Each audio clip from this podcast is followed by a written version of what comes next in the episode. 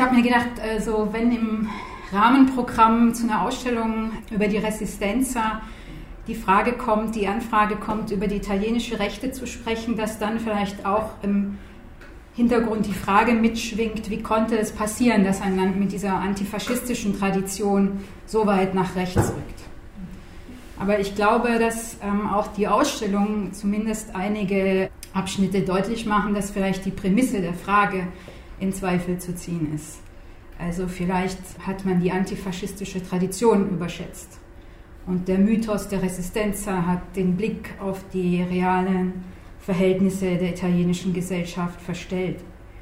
Dass die deutsche Linke und nicht nur die deutsche Linke, aber jetzt spreche ich hier mal von der deutschen Linken, in den 50er, 60er, 70er Jahren die Resistenza sicherlich auch äh, überhöht hat, ist einerseits ja auch verständlich. Andererseits scheint es mir so zu sein, dass in dem Moment, wo dieses positive, idealisierte Italienbild nicht mehr aufrechtzuerhalten war, man sich auch abgewandt hat. Also auf die Desillusionierung folgte dann so das Desinteresse.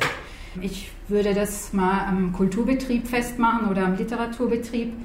Äh, wir verdanken diesen vielen Italien begeisterten Verlegern und Verlegerinnen die Übersetzungen von antifaschistischen Autorinnen und Autoren, auch einigen, die oben zitiert werden. Aber es sind dann rapide nach 89 die Übersetzungszahlen aus Italien zurückgegangen.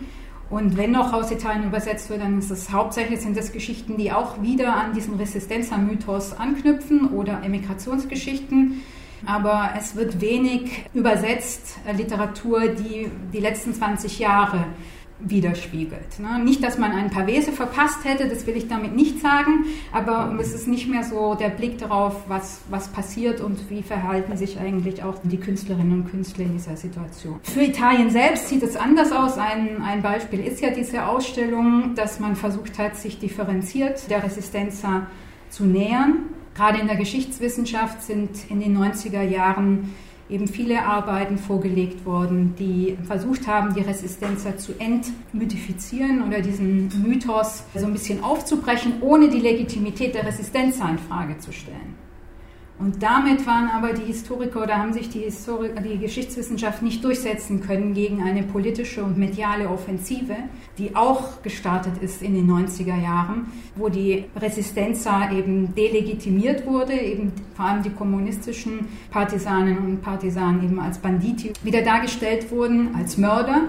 Das hat auch den Grund gehabt, wenn die Partisanen, Partisanen Mörder waren, dann waren eigentlich die auf der anderen Seite, die für die RSI gekämpft haben, für die faschistische Sozialrepublik, diese Marionettenrepublik von Mussolini, auf der Seite der deutschen Faschisten. Das waren dann die Opfer.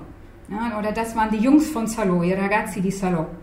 Und ähm, die wurden rehabilitiert. Also das war sozusagen gesellschaftlich das, was in den 90er Jahren passiert ist. Es gibt von Sergio Luzzatto, einem Turiner Historiker, einen Band, der leider auch nie übersetzt wurde, La Crisi dell'Antifascismo, die Krise des Antifaschismus, in dem er sagt, dass die Anerkennung des weitgehend mythisch aufgeladenen Charakters der Resistenza selbstverständlich nicht als Rechtfertigung zur Entfaschisierung des Faschismus dienen dürfe. Aber genau das ist häufig passiert in den 90er Jahren oder ab den 90er Jahren. Also kurz gesagt, mit der Entmythologisierung der Resistenza hat eine anti-antifaschistische Umdeutung des Faschismus begonnen und ist schließlich hegemonial geworden. Der Faschismus wird banalisiert, verharmlost, beschönigt und vor allem die ersten Jahre des italienischen Faschismus werden auch verherrlicht. Und zwar nicht nur von denen, von denen jetzt gleich hier so die Rede ist, sondern das zieht sich schon weit auch in die, in die Mitte der Gesellschaft hinein. Also ich kann mal so zwei, drei Stichworte dieser Erzählung sagen. Das geht dann so, in Italien gab es keine Konzentrationslager, die Rassengesetze wurden nur auf Druck von Nazi-Deutschland eingeführt. Der Duce war eigentlich ganz kulant mit seinen Gegnern, die wurden nicht irgendwie schikaniert, sondern in die Sommerfrische geschickt. Das ist ein Zitat von Berlusconi.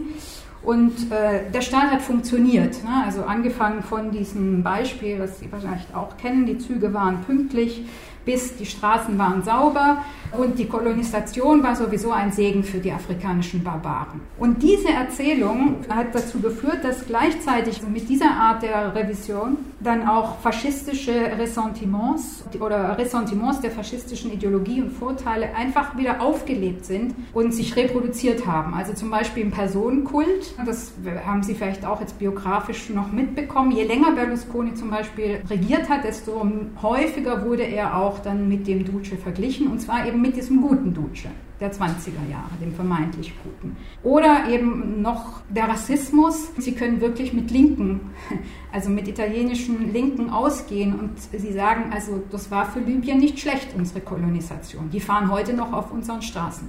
Also das ist schon so verbreitet. Und umgekehrt heißt es dann eben, wir haben uns nicht so benommen, wie sich die Eritreer benehmen, als wir in Eritrea waren. Aber was in Eritrea gemacht oder der Faschismus angerichtet hat, die Verbrechen sind überhaupt kein Thema.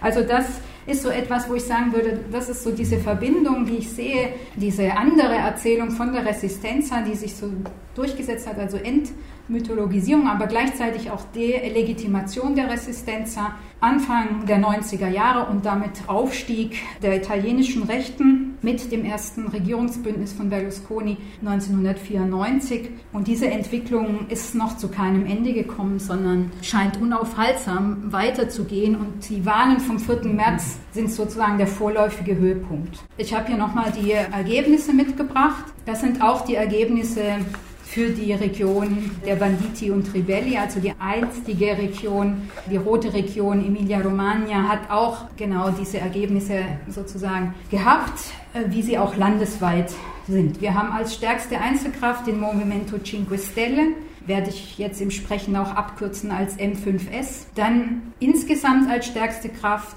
das Mitte-Rechts-Bündnis, Centro Destra, das werde ich im Einzelnen vorstellen, wer dazu gehört. Wir haben starke Verluste für das Centro Sinistra, was zum Großteil eben aus dem Partido Democratico, der Demokratischen Partei besteht und nur noch ganz wenige kleine Parteien und die Linksabspaltung, die jüngste Linksabspaltung der Demokratischen Partei Liberi Uguali hat es auch ins Parlament geschafft. Drei Prozent ist die Sperrklausel in Italien und sie sind knapp drüber gekommen. Dieses Ergebnis war keine Überraschung für alle, die sich mit Italien beschäftigen. Es war nicht überraschend, es war klar, es seit Monaten, seit Jahren, dass das Movimento Cinque Stelle die stärkste Einzelkraft ist. Es hat sich vor der Wahl abgezeichnet, dass das Rechtsbündnis aufholt und im Bündnis, weil es eben drei Parteien sind, dass sie noch stärker werden, aber dass es für keine der beiden reicht, um alleine zu regieren. Und es war auch schon vor der Wahl klar, dass der Partito Democratico so viel Stimmen verlieren wird, dass es nicht zu einer Fortsetzung der großen Koalition, nennen wir es mal so, kommen kann, wie es die letzten Jahre war, also dass nicht Centro Sinistra und Centro Destra zusammenkommen können. Also das war insofern erstmal nicht überraschend. Was aber überraschend war, war die Stimmenverschiebung innerhalb des Rechtsbündnisses. Sie sehen hier Forza Italia, FI und Fratelli d'Italia und die Lega. Und wenn Sie es vergleichen mit den Ergebnissen von vor fünf Jahren, sehen Sie sofort, was passiert ist. Die Forza Italia ist abgestürzt und sie haben einen enormen Stimmenzuwachs für die Lega. Die Lega ist mit 17 Prozent stärkste Partei innerhalb des Rechtsbündnisses. Das ist zum allerersten Mal passiert. Immer war die Forza Italia von Berlusconi die stärkste tonangebende Partei im Rechtsbündnis und jetzt ist es die Lega. Das war die erste große Überraschung. Und die zweite große Überraschung war die Stimmverteilung im Land.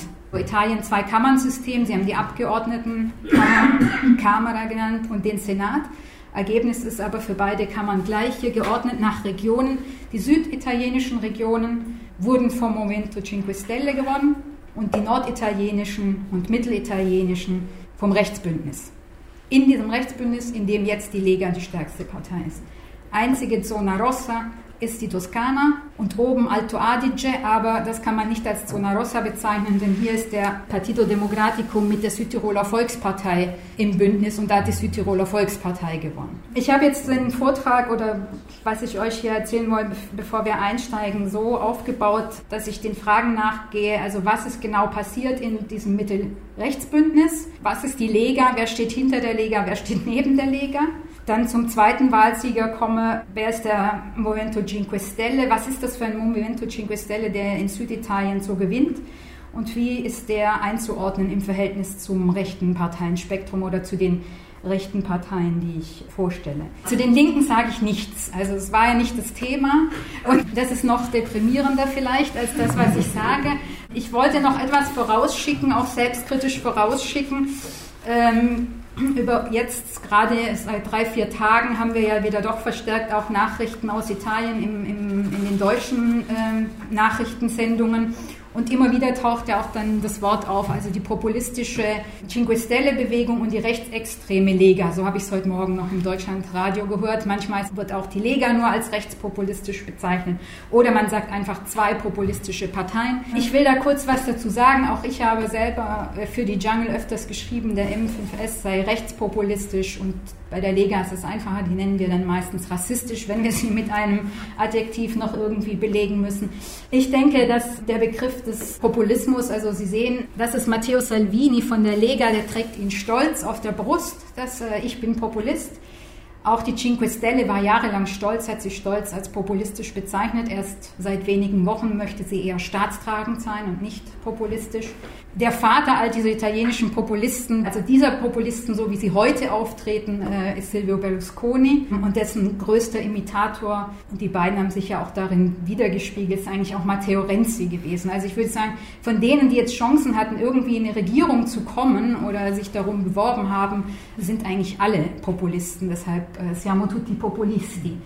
Wenn man davon ausgeht, dass es vielleicht ein paar Merkmale gibt, die man dem Populismus zuschreiben kann, nämlich diese strikte Zweiteilung zwischen oben und unten oder die politische Führung äh, auf der einen Seite und eben il popolo äh, auf der anderen Seite, die einfachen Leute oder La Brava Gente.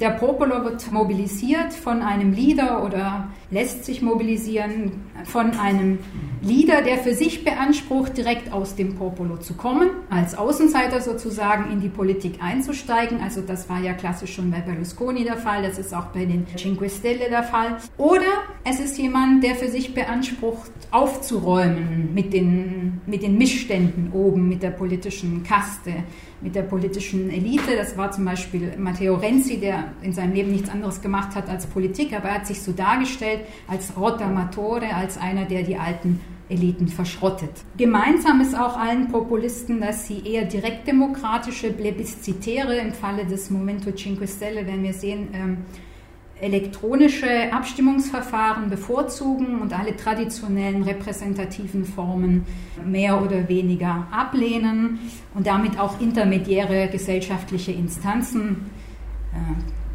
Gewerkschaften beispielsweise, also alle vier, die Sie hier sehen, sind nicht gerade gewerkschaftsfreundlich. Sie sind auch, die Frage ist auch, Sie lehnen auch äh, Vermittlungsinstanzen innerhalb Ihrer eigenen Organisation ab. Also sie sind natürlich auch, alle Organisationen sind auf die Führungspersonen ausgerichtet, hierarchisch. Das ist ja eine charismatische Führungsfigur an der Spitze. Politische Konflikte werden von Populisten moralisiert sodass immer so ist, der Popolo hat eigentlich immer recht. Das jeweilige Volk, das man als Popolo bezeichnet, ist immer gut. Also bei der Lega ist es jetzt so, ne, Neu Italiani und die bösen Clandestini, die illegalisierten Flüchtlinge beispielsweise oder beim Movimento Cinque Stelle. Die allerersten Mobilisierungen waren die sogenannten Waffanculo Days, also übersetzt Leck mich am Arsch Tage. Da war es so, wir gegen den Rest. Ja, und das ist auch so ein bisschen eine Haltung, die bis heute anhält, wenn Sie sich daran denken, dass der Movimento Cinque Stelle eigentlich immer alleine regieren wollte. Also Sie haben es ja das erste Mal jetzt nach diesen Wahlen, dass Sie überhaupt in Koalitions- oder in, Sie gehen nicht in Koalitionsverhandlungen, aber Sie versuchen jetzt ein Bündnis zu machen. Das haben Sie ja 2013 noch strikt abgelehnt, weil die anderen sind ja alle politische Kaste. Also das nur so als Einstieg, was, was vielleicht so unter populistisch zu bedenken ist und als Warnung, dass man all diese Merkmale, wenn man sie jetzt akzeptiert als Merkmale für Populismus, dass man die bei allen Parteien antrifft, die wie gesagt so groß sind, dass sie überhaupt in die Nähe von Regierungsgeschäften kommen können. Ja, ich versuche also näher zu erklären, wie dieses populistische Verhältnis dann im Einzelnen oder bei den Einzelnen aussieht, welche Themen wichtig sind, wie sie ihre jeweiligen Volk ansprechen und worauf dann dieser Popolo auch anspricht und was der sich vielleicht erwartet. Ich beginne mit der stärksten Kraft, also der Rechtskoalition, dem Centrodestra. Das sind aktuell die Parteien, die das Centrodestra ausmachen. In der Mitte sehen Sie den inzwischen 81-jährigen Silvio Berlusconi, der zum Zeitpunkt der Wahlen im März nicht selber kandidieren konnte, weil er aufgrund einer Verurteilung wegen Steuerhinterziehung ein Verbot auferlegt bekommen hatte, für jegliches öffentliches politisches Amt zu kandidieren. Dieses Verbot ist just gestern aufgehoben worden. Also falls es jetzt zu Neuwahlen kommen sollte, in den nächsten Monaten kann Silvio Berlusconi wieder kandidieren für die Forza Italia und es ist auch möglich, dass eben in den nächsten Tagen jemand aus seiner Partei zurücktritt, ein Gewählter, und er dann nachrücken kann ins Senat oder Parlament. Er hat äh, heute in Interviews noch beteuert, dass er daran kein Interesse hat. Braucht er auch nicht. Er hat auch so relativ erfolgreich Wahlkampf gemacht. Die FI hat zwar verloren, aber wenn man sich vorstellt, dass eben seine Partei ja immer noch 14 Prozent bekommen hat. Und nicht nur das, er ist auch derjenige, der als erster Rechtskoalition dieser Art geschmiedet hat, Anfang der 90er Jahre. Und er ist der Einzige, der sich in Amt und Würden gehalten hat. Sie werden jetzt gleich sehen, die Rechtskoalition hat viele Metamorphosen durchlaufen, die einzelnen Parteien. Und der, der geblieben ist und immer dabei war, ist Silvio Berlusconi. Eine, die Sie links von ihm gesehen haben, Giorgia Meloni. Wer ist Giorgia Meloni? Kommt von den Fratelli d'Italia. Zum Rechtsbündnis gehörte seit den 90er Jahren die Nachfolgepartei der faschistischen Partei, der Movimento Sociale Italiano, MSI. Und diese Nachfolgepartei der MSI war eigentlich immer ausgeschlossen von Regierungen. In den 60er Jahren gab es mal einen Versuch, eine Regierung zu bilden und sich vom MSI tolerieren zu lassen. Es gab dann zwei, drei Tage wirklich heftigen Widerstand. Weiß ich nicht, ob es Mythos ist oder nicht, habe ich nie nachgeprüft, hat mir natürlich auch gefallen. Es war wirklich, es sei die Angst umgegangen, dass die Partisaninnen und Partisanen ihre Waffen wieder rausholen, weil sie sie eben nicht abgegeben hatten. Und jedenfalls kam diese Regierung dann nicht zustande oder musste zurücktreten. Es war ein Novum, als Berlusconi mit dem MSI koalierte.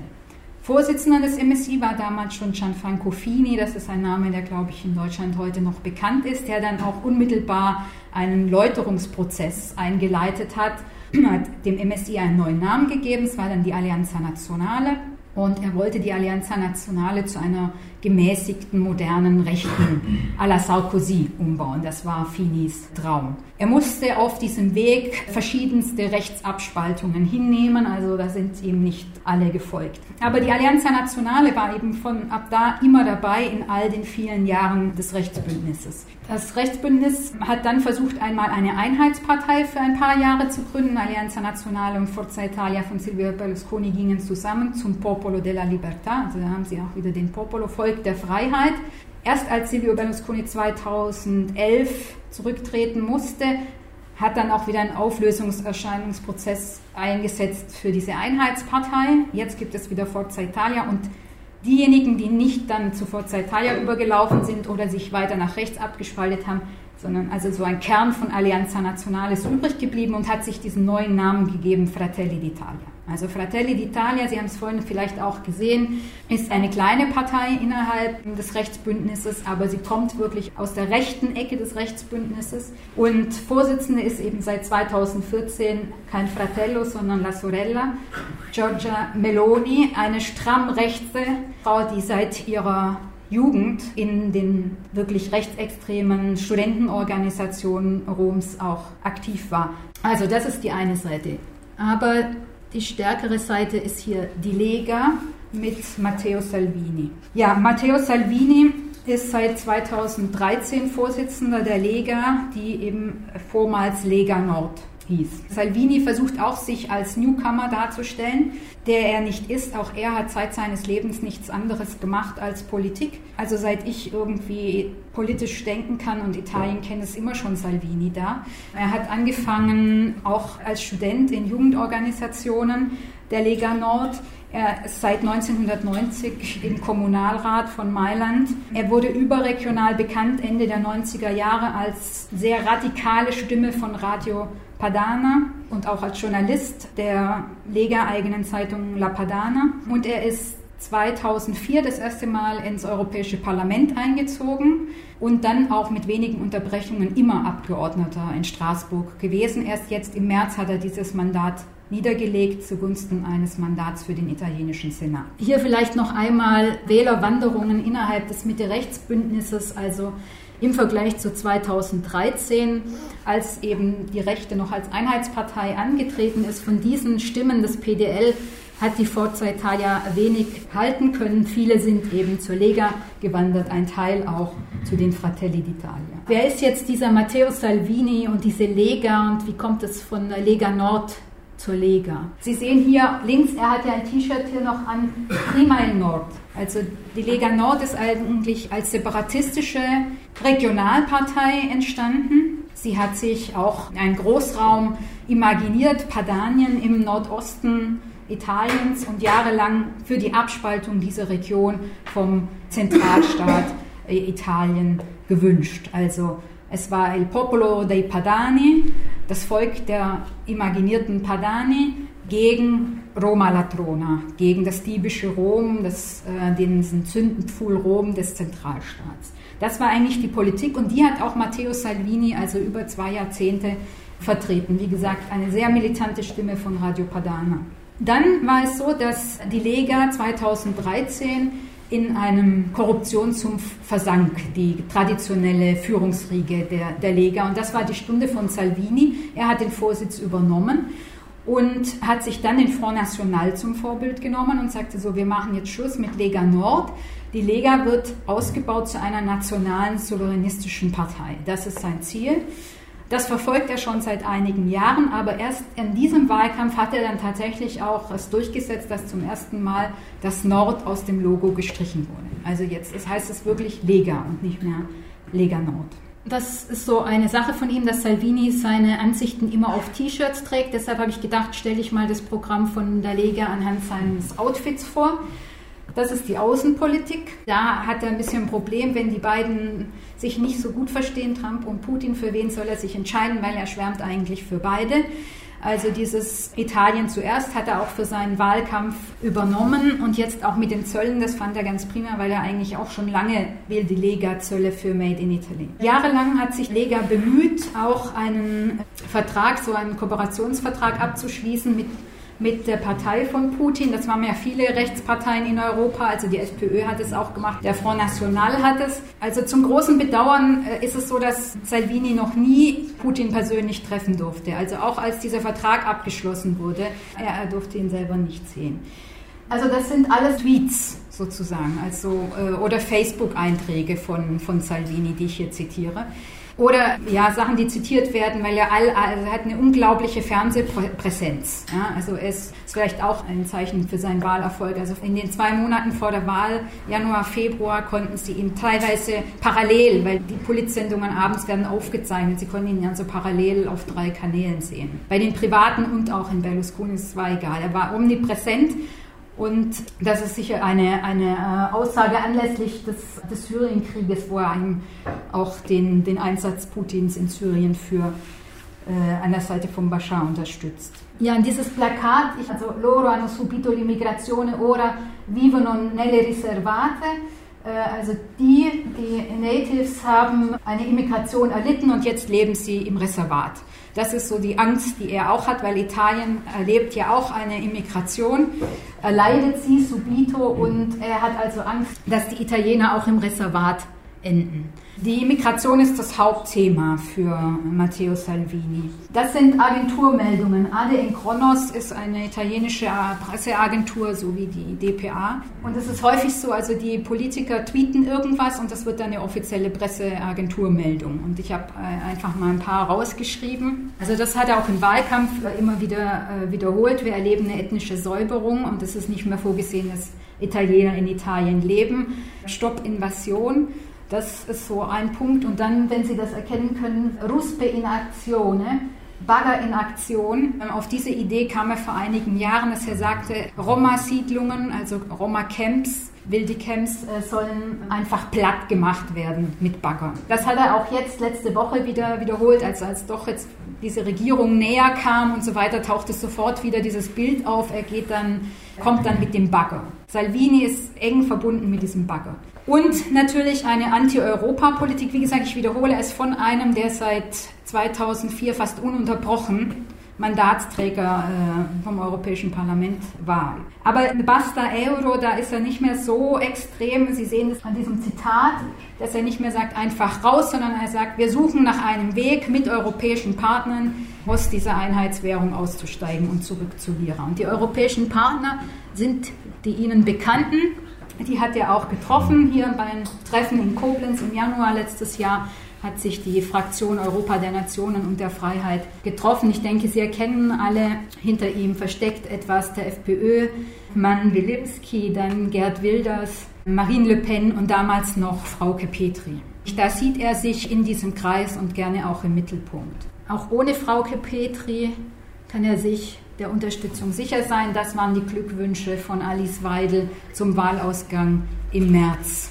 Äh, aber nicht nur zur AfD-Spitze hat er Kontakt, auch Götz Kubitschek, eine Schlüsselfigur für die identitäre Bewegung, hat seit Jahren Kontakten zur Lega. Das ist insofern nicht verwunderlich, weil auch die Lega Kontakt hat zu außerparlamentarischen, rechtsextremen, neofaschistischen Bewegungen. Ja, ich habe jetzt hier mal drei rausgegriffen oder vier. Die Casa Pound, sicherlich in Deutschland die bekannteste die Forza Nova und eine Gruppe aus dem Nordosten, die Veneto Fronte Skinhead und eine rechtskulturelle Assoziation, die hauptsächlich in Mailand auch agiert, Lealtazione. Und zu diesen würde ich noch etwas sagen und zu dem Verhältnis, das sie zur, zur Lega unterhalten. Vielleicht vorab bei den Parlamentswahlen ist die Casa Pound angetreten und auch die Forza Nova. Die Casa Pound hat 0,9 Prozent bekommen der Stimmen und die Forza Nova, die noch mit einer anderen Rechtsabspaltung der Firma Tricolore gemeinsam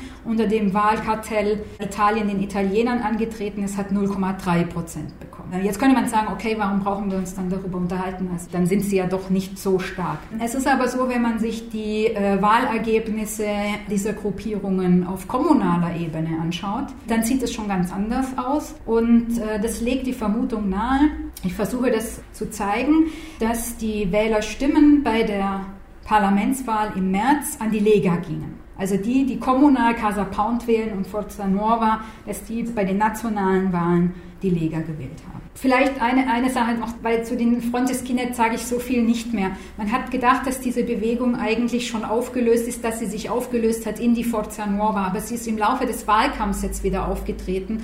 Und zwar tatsächlich in diesem, man kann ja schon fast sagen, klassischen äh, Skinhead-Outfit. Also Männer, Jeans, diese schwarzen Jacken, sehr kurze Haare oder kahl rasiert. Und die sind aufgetreten. Ich habe auch in der Journal verschiedentlich darüber berichtet. Die haben so typische Einschüchterungsaktionen gemacht gegenüber beispielsweise Organisationen, die sich für Geflüchtete einsetzen.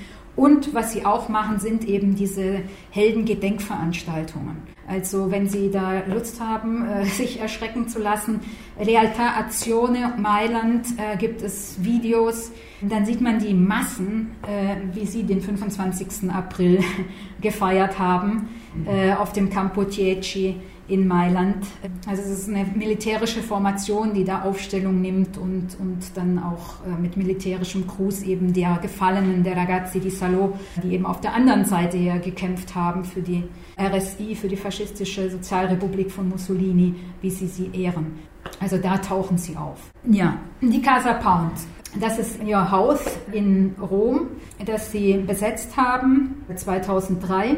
Damit galt Casa Pound als erstes Centro Sociale von den Rechten. Das hat deshalb für besonderen Aufruhr gesorgt, weil die Casa Pound im Zentrum von Rom liegt und dazu noch im Zentrum von Esquilino. Esquilino war seinerzeit wirklich und lange Jahre, kann man sagen, das einzige wirklich prägnante multiethnische Viertel in Rom. Heute hat sich der Esquilino ziemlich verändert auch und so, aber Casa Pound ist immer noch da, hat auch vor einigen Jahren zum Jubiläum sich dann diese Steine an die Front äh, geklebt. Seit 2008 gibt es Casa Pound als nationale politische Bewegung und inzwischen gibt es keine Region mehr ohne Niederlassung von der Casa Pound.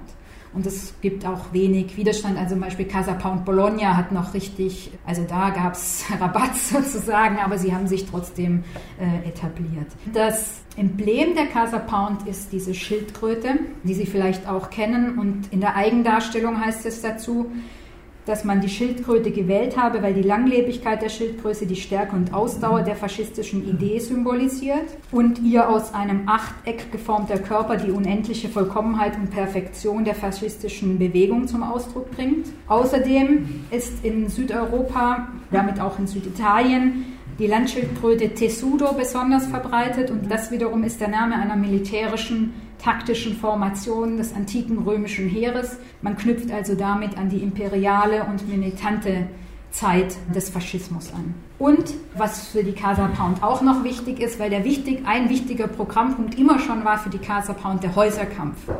Also alle italienischen Familien sollen sich eine Wohnung, ein Haus leisten dürfen oder wenigstens bezahlbare Sozialwohnungen haben, Case Popolare. Und die Schildkröte trägt ja ihr Haus auch sozusagen immer mit sich. Also auch das wird damit verbunden. Gleichzeitig ist es so, dass die Casa Pound eben als poppig gilt und als modern, weil sie, wie Sie sehen, ja auf die herkömmlichen, üblichen Zeichen des Faschismus verzichtet. Aber auch dann wiederum in der Begründung ja doch auch anknüpft an den historischen Faschismus vor allem eben auch wieder an die Duce-Verehrung, an diesen Duce der 20er Jahre, an den militanten Bewegungsfaschismus und an seine mutmaßliche Sozialpolitik.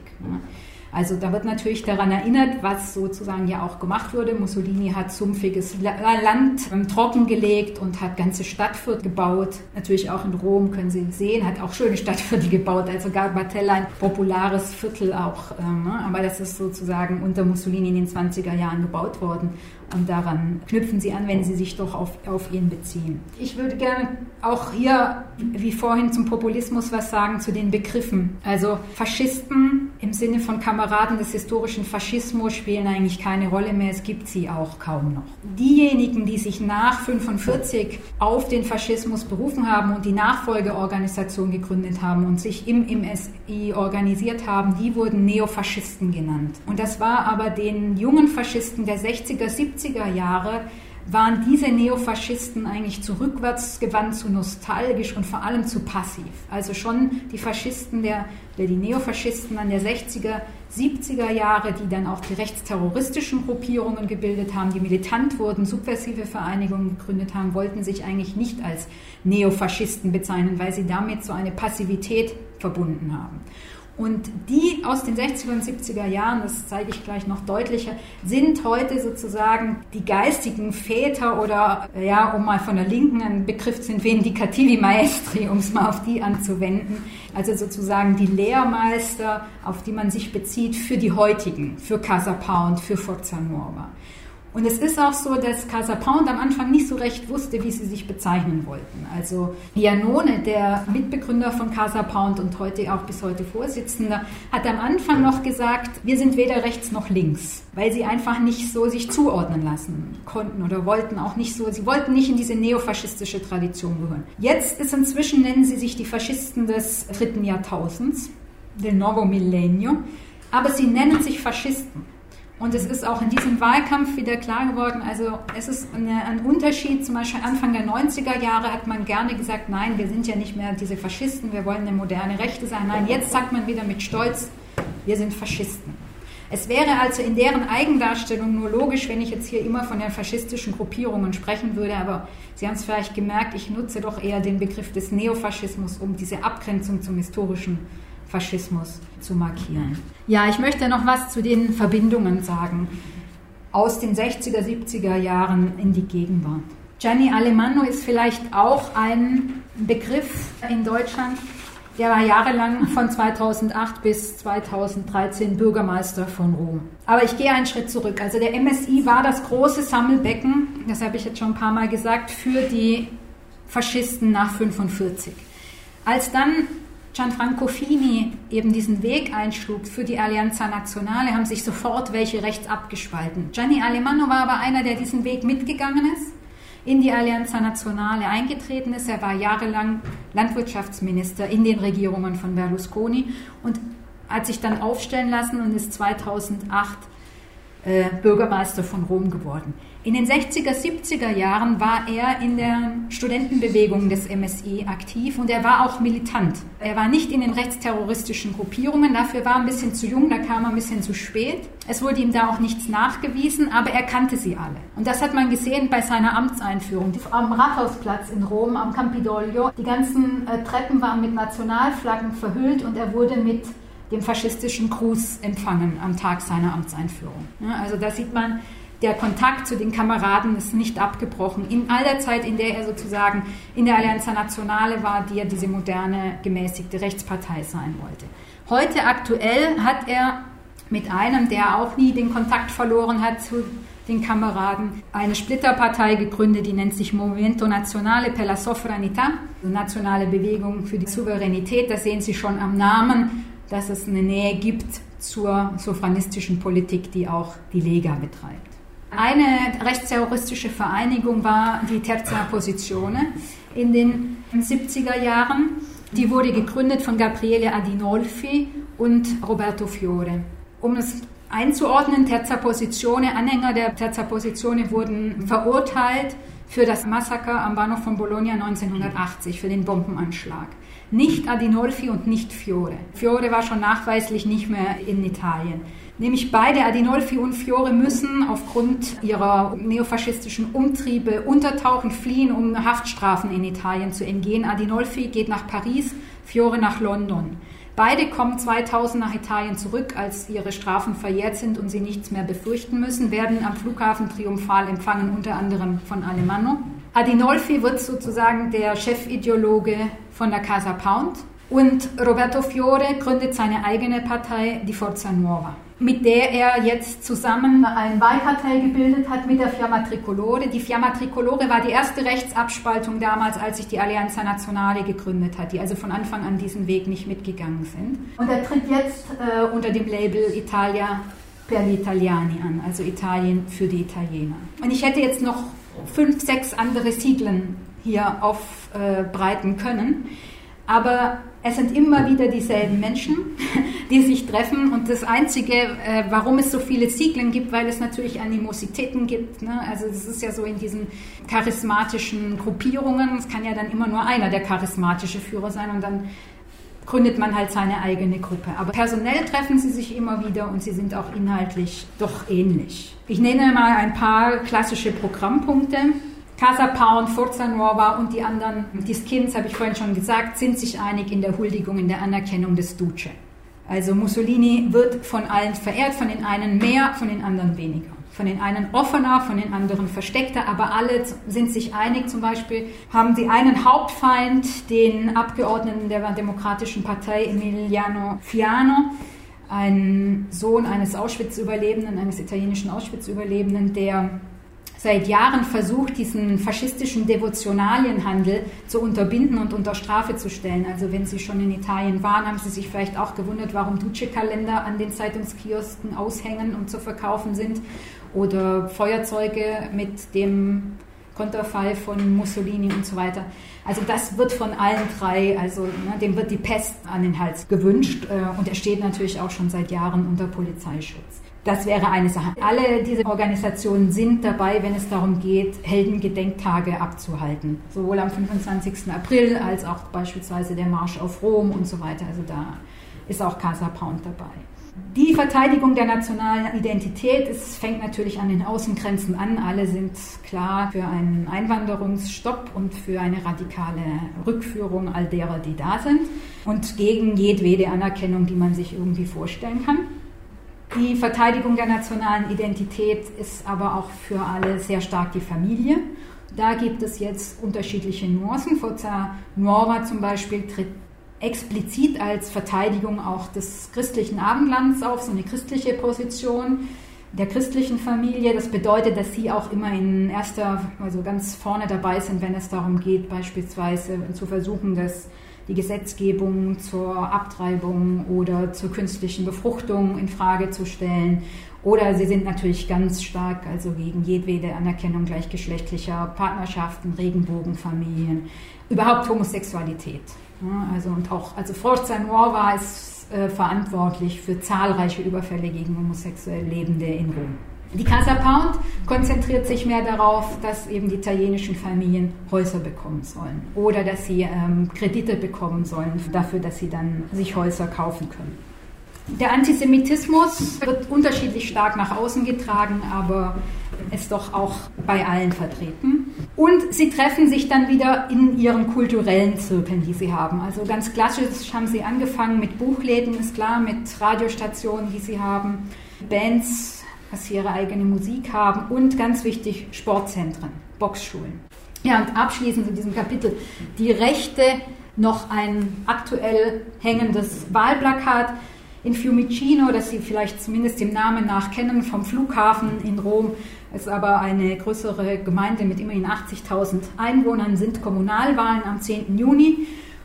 Und da tritt an William De Vekis, der ist aktuell schon im März für die Lega in den Senat gewählt worden und der tritt jetzt an für das Amt des Bürgermeisters in Fiumicino und da haben sie alle vereint.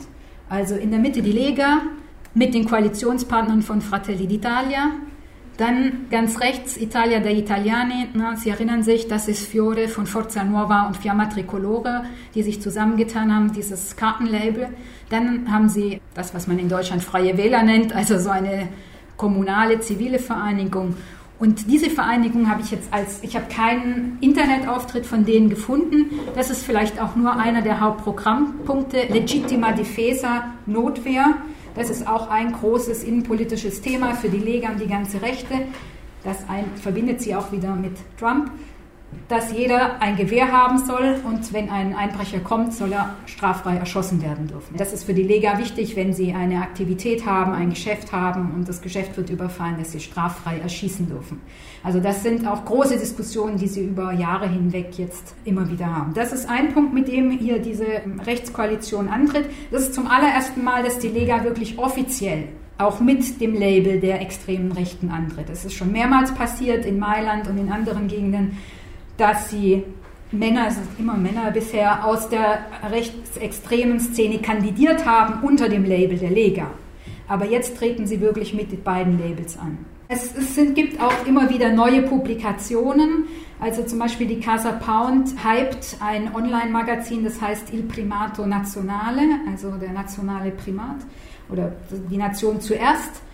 Sophranistische Tageszeitung heißt sie im Untertitel. Also auch da haben sie die Anlehnung so ein bisschen wieder an, an die Politik der Lega.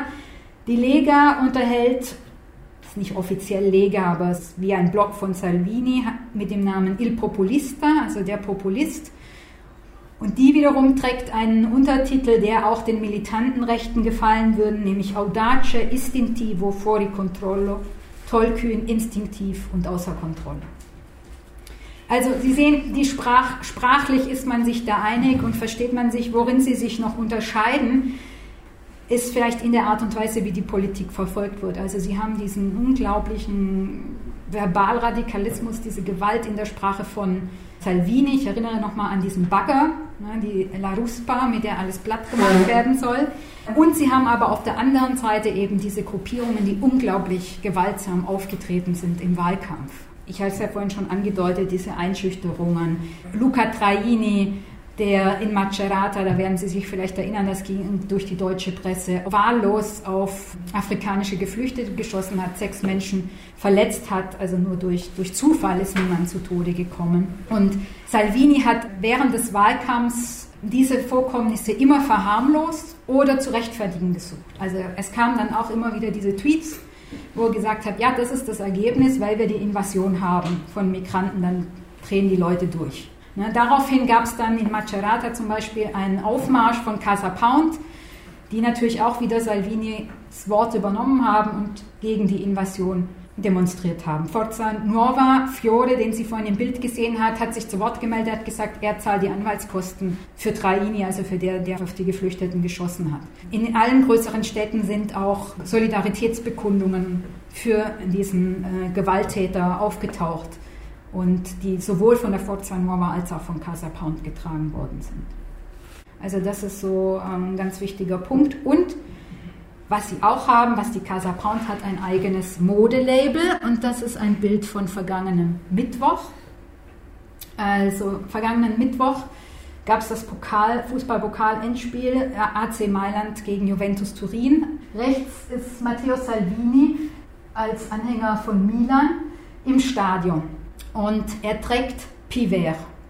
Wobei ich nicht weiß, ob die italienischen Jungs dann nicht Pivert sagen. Also ich weiß nicht, ob sie es französisch aussprechen. Und das ist das Modelabel, das Casa Pound betreibt. Und links ist Simone Di Stefano, das ist der Generalsekretär von Casa Pound und das war auch der Spitzenkandidat jetzt im März bei den Wahlen. Der sehen Sie hier auf einem Aufmarsch in Rom und er trägt eben auch Piver. Das ist der Schriftzug Piver und dann ein Specht, ein stilisierter Specht, weil Piver ist äh, der Specht. Auf Italienisch Picchio. Und Picchio, das klingt für Italiener nach Picchiare, schlagen, prügeln. In Picchiatore ist der Schläger. Das heißt, wenn Sie die Werbespots sich anschauen, ist immer vom L'uomo Piver die Rede, also der Mann Piver. Das ist also dann, wenn man sich übersetzt, L'uomo Picchio, l'uomo che picchia, der Picchiatore.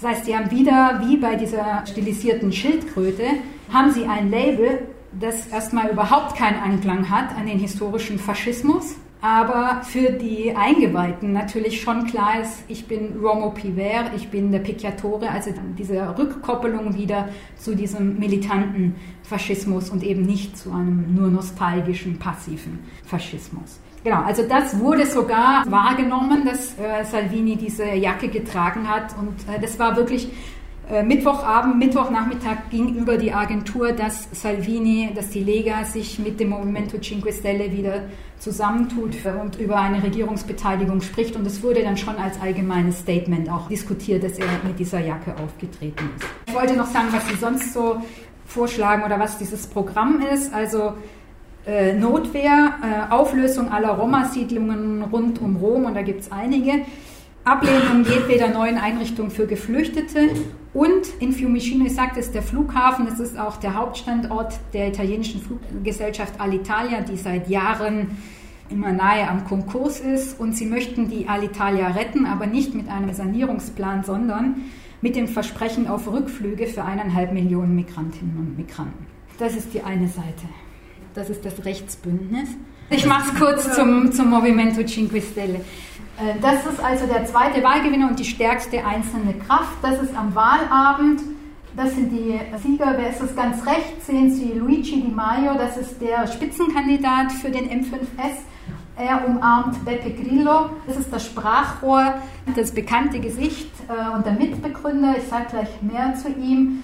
Dann Davide Casaleccio, das ist der Sohn des Mitbegründers des Movimento Cinque Stelle und ganz links Alessandro Di Battista, das war so der populärste neben Di Maio M5S-Abgeordnete in der letzten Legislaturperiode. Ja, wir sind die absoluten Gewinner dieser Wahl. Wir sind offen für Gespräche mit allen politischen Kräften. Das ist die Neuheit. Wir sind repräsentativ für die ganze Nation.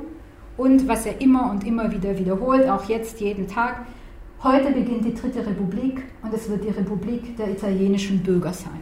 Das war das erste Statement von Luigi Di Maio am Wahlabend. Ja, wer ist der Movimento Cinque Stelle? Auch da nochmal, damit klar ist ein bisschen, wie ist die innere Struktur. Das sind die beiden Begründer des Cinque Stelle, also Beppe Grillo, TV-Komiker, als TV-Komiker bekannt geworden. Aber der wirkliche Kopf war Gian Roberto Casaleccio, war, denn er ist vor zwei Jahren verstorben. Er wurde in Italien immer wieder gern als Internet-Guru dargestellt. Guru, das Wort kam daher, weil er so, so, eine geheimnisvolle Aura gepflegt hat. Er hat sich Interviews verweigert und sie dann doch gegeben. Er hat auch seltsame Videos produziert, in der er zum Beispiel apokalyptische Kriege voraussagt für die nächsten Jahrzehnte, die dann Mitte des Jahrtausends schlagartig aufhören, weil dann die Menschheit endlich friedlich vereint und vernetzt leben wird. Ja, ich habe Ihnen auch ein Zitat eben mitgebracht aus diesem Buch Siamo in guerra, wir sind im Krieg. La Rete, La Rete ist das Internet gegen die Parteien für eine neue Politik. Also wirklich Casaleccio, der diese Idee hatte oder der das wirklich überzeugt war davon, wenn alle, das Netz löst alle Probleme dieser Welt. Wenn erstmal alle vernetzt wären, dann würden wir in Frieden zusammenleben. Wie gesagt, es viele, äh, wenn Sie sich diese Videos, die er dazu produziert hat, im Netz anschauen, ist alles auf YouTube. Neue Weltordnung Gaia nennt er es. Denkt man irgendwie ein durchgeknallter, etwas natürlich auch verschwörungstheoretisch aufgeladener Typ. Aber man darf ihn nicht unterschätzen, Casaleggio. Er hat 2004 eben mit seinem Sohn, den Sie gesehen haben, Davide Casaleggio, eine eigene Webmarketing-Firma gegründet, die Casaleggio Associati und ähm, hat einige Webauftritte von schon kleineren Parteien ähm, organisiert. Und ähm, ihm muss da die Idee gekommen sein, eine eigene Politmarke ins Leben zu rufen und selber Geld zu machen. Und so hat Casaleggio diese Idee gehabt, Movimento Cinque Stelle. Und er war schlau genug, denn er hat jemanden gebraucht, der diese Politmarke auch vermarktet, hat sich an Beppe Grillo gewandt, der bis dahin nichts mit Computern zu tun hat. Im Gegenteil zu seinen Bühnenprogrammen hat immer gehört, dass er auf Computer geschimpft hat und sie zerhackt hat.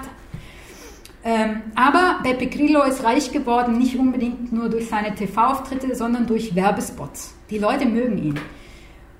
Das heißt, er ist zu ihm hingegangen, hat ihm einen Blog eingerichtet, beppegrillo.it und das war der Beginn von Cinque Stelle. Und das war, ein, das war eine absolute Neuheit in, zu Beginn der Nullerjahre. Also das hat auch über Italien hinaus Aufmerksamkeit äh, auf sich gezogen, dieser Blog. Politik zu machen über diesen Blog. Die äh, fünf Sterne waren die Programmpunkte. Ich habe sie mir nochmal aufgeschrieben, weil heute hat man sie schon fast vergessen, weil sie äh, keine Rolle mehr spielen. Weil sie eher äh, linksliberale Programmpunkte eigentlich sind. Erhaltung der öffentlichen Wasserversorgung, Ausbau des Nahverkehrsnetzes, Ausbau des freien Internetzugangs, klar, Umweltschutz und nachhaltiges Wachstum. Dafür standen die fünf Sterne. Und er hat sich damals sein eigenes Volk, seinen eigenen Popolo über diesen Blog kreiert. Es entstand Il Popolo dei Cinque Stelle o Il Popolo dei Grillini, benannt nach Grillo, Peppe Grillo, Grillini. Das waren eigentlich Followers, ganz klassisch. Denn die Partizipation bestand darin, dass man die täglichen Einträge von Grillo auf seinem Blog gelesen hat. Vielleicht gelegentlich noch kommentieren konnte, aber das war eigentlich die, die erste Mobilisierung. Giuliano Santoro, ein Kollege aus Rom, der für mich das beste Buch zu den Cinque Stelle geschrieben hat, dass es verdient gehabt hätte, auch übersetzt zu werden, hat äh, in diesem Buch vom digitalen Populismus gesprochen und hat auch so einen Vergleich aufgemacht zum Fernsehpopulismus von Silvio Berlusconi. Also Berlusconi, das wissen Sie ja alle, hat seine Fernsehkanäle und Grillo und Casaleggio haben diesen Blog.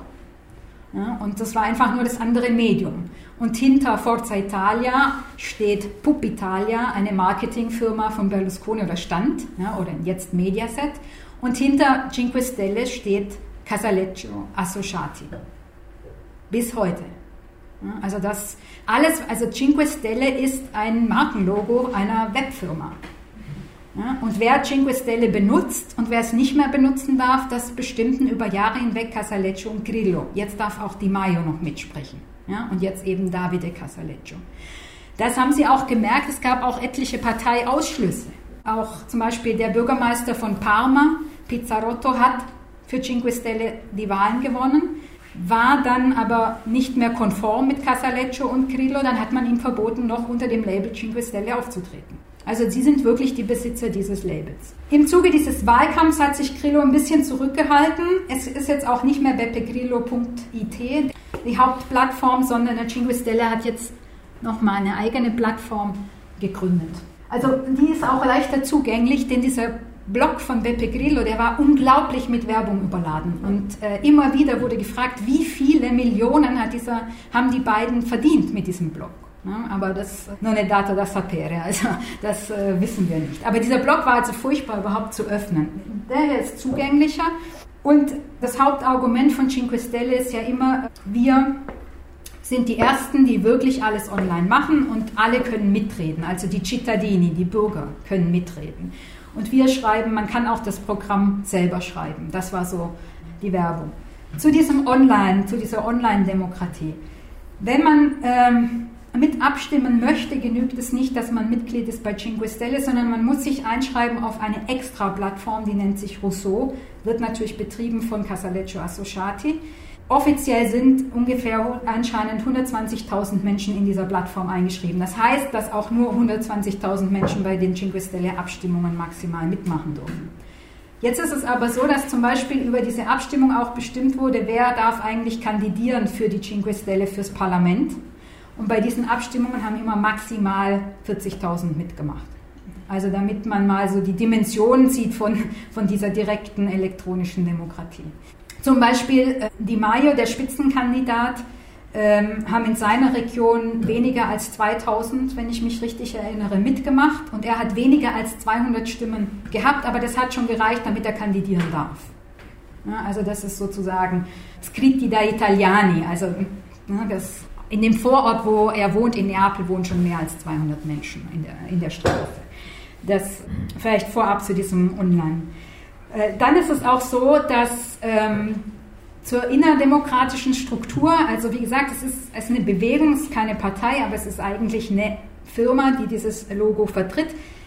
Alle, die dann kandidieren und gewählt werden, müssen einen Vertrag unterschreiben mit der Casaleccio Associati, dass sie sich an die Vorgaben halten. Zum Beispiel, wer ins Parlament gewählt wird und die Fraktionen wechseln möchte Ne? Also wer sagt, okay, das gefällt mir nicht mehr, diese Politik, jetzt gehe ich mit den Demokraten zusammen oder ich wechsle ins rechte Lager, muss bis zu 100.000 Euro Strafe zahlen. Damit ist aber so etwas wie die Mandatsfreiheit aufgehoben, die es natürlich im italienischen Parlament für italienische Abgeordnete eigentlich auch gibt. Das wiederum lässt sich aber durchsetzen, weil ja Il Popolo dei Grillini sowieso davon ausgeht, dass es sozusagen ein Verbrechen ist, wenn man die, die Seiten wechselt. Äh, dass man es nur macht, um dann seinen Sitz zu retten. Dann ist es eine Sache, dass die Krillini-Abgeordneten oder die M5S-Abgeordneten einen Teil ihrer Diäten abgeben müssen an einen Fonds, der kleinere und mittlere Unternehmen unterstützt oder diese Gründungen stützt. Auch das ist natürlich sehr populär. Im Vor Jetzt äh, im Wahlkampf ist herausgekommen, dass es etliche nicht gemacht haben. Über ein Dutzend sind, äh, sind bekannt geworden, offengelegt worden, die es in der letzten Legislatur nicht gemacht haben. Also, ja, das sagte ich ja vorhin, man denkt immer, dass dieses einheitlich sich vorgestellte Popular ist, der dann immer so korrekt ist, so ist es dann auch nicht. Ja, wie ist jetzt der M5S einzuordnen im politischen Spektrum? Vielleicht noch also hier etwas zum, zum Programm. Di Maio hat gesagt am Wahlabend, das ist ein postideologisches Ergebnis. Und der M5S sagt auch immer, wir sind nicht rechts, nicht links, die Zeit der Ideologien ist vorbei. Äh, ein Blick ins Programm. Sie finden im Programm, also das Programm ist online, Sie können es nachschauen, es sind 24 Kapitel immer. A7 Seiten. Ähm, es kommen auch noch die fünf Sterne-Themen vor, aber die haben im Wahlkampf keine Rolle gespielt, deshalb bin ich jetzt auch nicht weiter darauf eingegangen, sondern auf die Themen, die wirklich mit denen auch der Movimento Cinque Stelle Wahlkampf gemacht hat. Im Kapitel Immigration war das das Intro, also die Bebilderung war hier, ich glaube, das muss man nicht groß übersetzen, also das Ziel ist, dass null ähm, Schiffe ankommen und Italien äh, sei nicht das Flüchtlingscamp von Europa. Dann noch ein paar ähm, Zitate aus dem letzten Jahr. Ähm, da ging es, das war in der Zeit, als diese Kampagne anfing gegen die, äh, die, Boote, gegen die Boote der Flüchtlingsorganisationen. Ja, da kam also zuerst der Blog von Beppe Grillo, mehr als 8000 gerettete Flüchtlinge in drei Tagen. Welche Rolle spielt eine Hilfsorganisation? Und die Mayo bezeichnete dann diese Schiffe als Mittelmeertaxis. Auch der Cinque Stelle bemüht sich sehr um die Freundschaft mit Putin. Auch da habe ich ein Zitat mitgebracht. Im Kapitel Außenpolitik heißt es, Russland ist äh, ein ökonomischer und strategischer Partner gegen den Terrorismus. Also auch hier sehen Sie schon die Wortwahl und äh, die Ausrichtung ist äh, ähnlich wie bei, bei, bei der Lega, auch was den Euro angeht. Der Momento Cinque Stelle hat jahrelang auch dafür geworben, ein Referendum zu machen gegen den Euro. Davon sind sie abgerückt. Jetzt haben sie die Position von Salvini, man soll, wolle versuchen, darüber zu sprechen, ob es nicht möglich sei, einen Weg zu finden, geordnet aus dem Euro auszutreten. Die große Idee vom Movimento Cinque Stelle ist, dass sich dies Mittelmeer äh, europäischen Mittelmeerländer eher zusammenschließen und äh, absetzen von Nordeuropa. Wie gesagt, hat aber der Movimento Cinque Stelle versucht, sich staatstragend zu geben, weil man gehofft hat, vielleicht reicht es doch für die Alleinherrschaft. Man hat sich in Europa bemüht, aufgenommen zu werden in die Fraktion, also im Europäischen Parlament aufgenommen zu werden in die Fraktion der Liberalen. Das hat aber Verhofstadt abgelehnt und die ganze liberale äh, Fraktion wollte nichts mit den M5S-Abgeordneten zu tun haben, sodass sie also weiterhin mit den britischen EU-Gegnern von der Independence Party zusammen sind, in der Fraktion Europa der Freiheit und der direkten Demokratie, der auch die beiden AfD-Abgeordneten Beatrix von Storch und Jörg Meuthen angehören. Man kann jenseits des Programms sich auch noch anschauen, was hat der Movimento Cinque Stelle in den letzten fünf Jahren gemacht, als er in der Opposition war. Er hat grundsätzlich kein einziges, keine einzige Gesetzesvorlage unterstützt, die man mit gutem Willen linksliberal nennen könnte oder im weitesten Sinne linksliberal nennen könnte. Immer mit der Begründung, man will nicht mit der Demokratischen Partei stimmen. Aber de facto hat man natürlich dann eine Politik gemacht, die dem rechten Lager gefällt. Ich nenne nur zwei kurze Beispiele. Das eine war das Gesetz zur Anerkennung gleichgeschlechtlicher Partnerschaften. Es durchgegangen mit einer ganz knappen Mehrheit und wirklich ein absolut minimaler Konsens hat der Movimento Cinque Stelle nicht mitgestimmt. Man hätte das weiträum, weit, weiter fassen können, haben sie nicht gemacht. Und ganz, was auch besonders wichtig war, man wollte das äh, Staatsbürgerrecht ähm, reformieren und die Einbürgerung von ähm, Kindern und Jugendlichen erleichtern, die in Italien geboren sind, in migrantischen Familien oder zur Schule gegangen sind. Auch das hat der Movimento Cinque Stelle nicht mitgetragen, immer unter dem Vorwand, es, man wolle nicht, das, man haben immer irgendwas gefunden, was ihnen nicht gepasst hat, weil dieses Gesetz natürlich von der Demokratischen Partei vorgeschlagen wurde. Das hat aber bedeutet, das Gesetz tatsächlich, man hat es noch versucht, äh, an Weihnachten durchzubringen, sie haben dagegen gestimmt. 800.000 man schätzt, 800.000 Jugendliche sind nicht davon, können jetzt nicht äh, von diesem äh, Gesetz profitieren. Und die sind jetzt natürlich auch nicht dabei, wenn die Mayo sagt, heute beginnt die dritte Republik, die Republik der italienischen Bürger. Bürgerinnen kommen nicht vor, gegendert wird nicht. Ein letzter Punkt, den sage ich, weil er mir im Herzen liegt. Rom hat äh, die Bürgermeisterin Virginia Raggi, äh, die die Kommunalwahlen gewonnen hat vor zwei Jahren, die nachweislich mit den Stimmen aus dem rechten Lager gewählt worden ist. Salvini hat damals ausdrücklich dazu ausgerufen, dass man bei den Stichwahlen Virginia Raggi wählen soll. Äh, und Beppe Grillo hat damals Wahlkampf gemacht in Rom ähm, und hat gesagt, äh, der Antifaschismus, der geht mich nichts mehr an, das ist vorbei, das ist lange her. Die Jungs von Casa Pound können jederzeit bei uns mitmachen, wenn sie wollen. Ja, also eindeutig rechts der M5S. Fragezeichen. Das eigentliche die eigentliche Diskussion im Wahlkampf war dieses Wahlziel. Reddito di cittadinanza, ein Bürgergeld für alle Italienerinnen und Italiener, das wird gar nicht dazu gesagt, aber das ist sozusagen selbstverständlich. Das Versprechen auf 780 Euro im Monat für drei Jahre, für alle, die Arbeit suchen. Ja, dieses Versprechen klingt wirklich paradiesisch in einem Land, in dem es keine Sozialleistungen gibt, kaum Sozialleistungen gibt und die Familie die einzige, der einzige Quelle ist, dann noch irgendwie sich ja, ernähren zu können, einfach auch. Ja. Da wirkt dieses Versprechen auch, wenn man es im Kleingedruckten nachliest und dann feststellt, es ist nichts anderes wie eine Hartz IV, also eine restriktive Regulierung. Ähm, ne, aber das ist trotzdem, also nichts haben oder restriktiv äh, dieses Geld bekommen.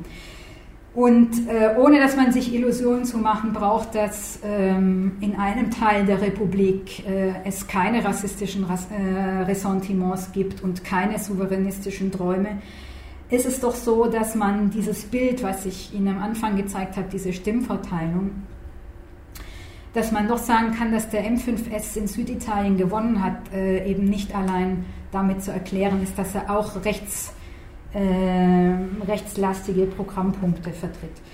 Und äh, es war eben noch ein anderes Bild, was sofort auftauchte. Sie sehen hier also nochmal rechts die Stimmverteilung mit dem M5S, der im Süden gewinnt. Und links sehen Sie eine Karte vom sogenannten Königreich der beiden Sizilien. Das ist Italien vor der italienischen Einigung 1861 vollendet dann mit dem Kirchenstaat, der hier links orange ist, erst äh, 1871. Also das war wirklich frappierend und das hat Also das war, hat wie ein Schock gewirkt, als man das gesehen hat, weil das eigentlich sozusagen ja die Frage aufwirft, ist dieses Projekt der italienischen Einheit gescheitert, wenn wir hier im Süden den M5S haben und im Norden ähm, die Lega.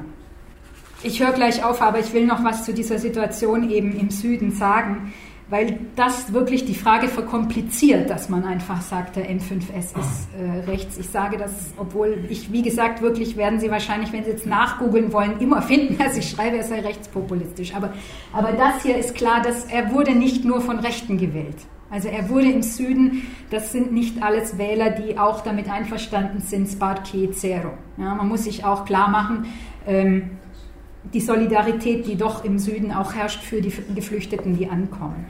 Und es erklärt sich, glaube ich, eher mit, ähm, mit, der, mit der ökonomischen Situation. Und da möchte ich auch noch kurz zitieren aus einem Wirtschaftsbericht eines renommierten Instituts WIMETS, das ja ähm, untersucht immer die ökonomische Entwicklung, speziell im Mezzogiorno in Süditalien. Dieser Bericht wird immer ganz äh, gespannt erwartet und im Dezember oder im November 2017 kam er heraus. Und da heißt es, dass die Rezession nach, Rezession nach sieben Jahren vorbei ist. Man hat ein erstes Wirtschaftswachstum wieder von 1,3 Prozent. Wenn dieses Wachstum so weitergeht, wird man auf die Stufe des Vorkrisenniveaus von 2008 kommen, erst 2025. Die Löhne sind seit 2008, also bevor dann diese sieben Jahre ähm, Rezession angefangen haben, um 4,5 Prozent gesunken. In der Altersgruppe der unter 34-Jährigen liegt die Beschäftigungsrate bei unter 30 Prozent. Also ich glaube, das kann man sich in Deutschland nicht vorstellen, was das bedeutet. Also Circa 200.000 junge Leute mit Hochschulabschluss sind in den vergangenen 15 Jahren aus den südlichen Regionen abgewandert. In dieser südlichen Region hat in Sizilien lange Jahre die Rechtsregierung unter Silvio Berlusconi regiert, rund um den alten Königssitz Palermo. Unter dem anderen Königssitz Neapel haben jahrelang die Linksdemokraten oder die Linksliberalen der Partito Democratico, wie immer wir ihn einordnen wollen, regiert. Und für die Leute war einfach klar, nicht die einen, nicht die anderen. Also man, ich sage das aus eigener Erfahrung, man kann dann mit diesen M5S-Wählerinnen und Wählern nicht diskutieren. Nicht die einen, nicht die anderen. Jetzt sozusagen letzte Chance. Und die sagen, jetzt ist es auch so ein Druck. Ja, die haben diesen, für den M5S irgendwas zu machen mit diesem Reddito di Cittadinanza. Und sozusagen jeder Euro zählt. In einer Situation, in der es null Einkommen gibt, null Arbeit. Und man einfach einen Weg sucht, von den Eltern unabhängig zu werden oder von der Schattenwirtschaft, von der allgegenwärtigen Schattenwirtschaft, weil wir brauchen überhaupt gar nicht drum rumreden. Also man kann von gar nichts anderem leben. Ich wollte noch was sagen zu diesem Rechts-Links oder nochmal anschauen, auch hier den Wählerfluss, der aus dem linken Lager im Vergleich zu 2013 sehen Sie, dass der Partito Democratico natürlich ganz viel ist äh, in die Astensione gegangen, also ins, ins Lager der Nichtwähler aber es sind auch 14 äh, Prozent der Stimmen an den Movimento Cinque Stelle gegangen. Das ist doppelt so viele, wie Stimmen an die linke Abspaltung gegangen sind von Liberi Uguali. Das heißt, wir haben eine Führungsriege beim Movimento Cinque Stelle, wo ich klar sagen würde, die haben die Mayo aufgebaut, die bauen die rechte Haltung aus und die machen eine rechte Politik. Aber die Wählerbasis vom M5S ist links. Sind Menschen, die sich als links verstehen oder sind auch Menschen, die sich als links verstehen. Und das ist sozusagen ein Punkt, über den man sprechen muss oder der diese ganze Situation kompliziert macht. Diese zwei Flügel innerhalb des M5S könnte man an diesen Figuren festmachen. Di Maio, der Spitzenkandidat, also der gerne Premierminister werden würde, und äh, Roberto Fico, auch Neapolitaner, auch für den M5S eindeutig dem linken Flügel zugeordnet, aber jetzt kaltgestellt in der Position des Präsidenten der Abgeordnetenkammer, dann kann man qua Amt nicht mehr Tagespolitik machen. Und das, das ist die Gegenwart. Ne? Und jetzt ist eben die Frage, ähm, war das das Ziel der M5S-Führung von Anfang an? Ist das tatsächlich ein populistischer Bruderkuss? Werden die sich verstehen? Hätte es andere Möglichkeiten gegeben? Wäre es wünschenswert gewesen, dass der Partito Democratico mit dem M5S regiert. Er hat sich verweigert mit Matteo Renzi. Hätte der M5S überhaupt mit den Demokraten regiert? Was macht die linke Wählerbasis jetzt vom M5S, wenn der Movimento mit der Lega zusammengeht? Alles offene Fragen.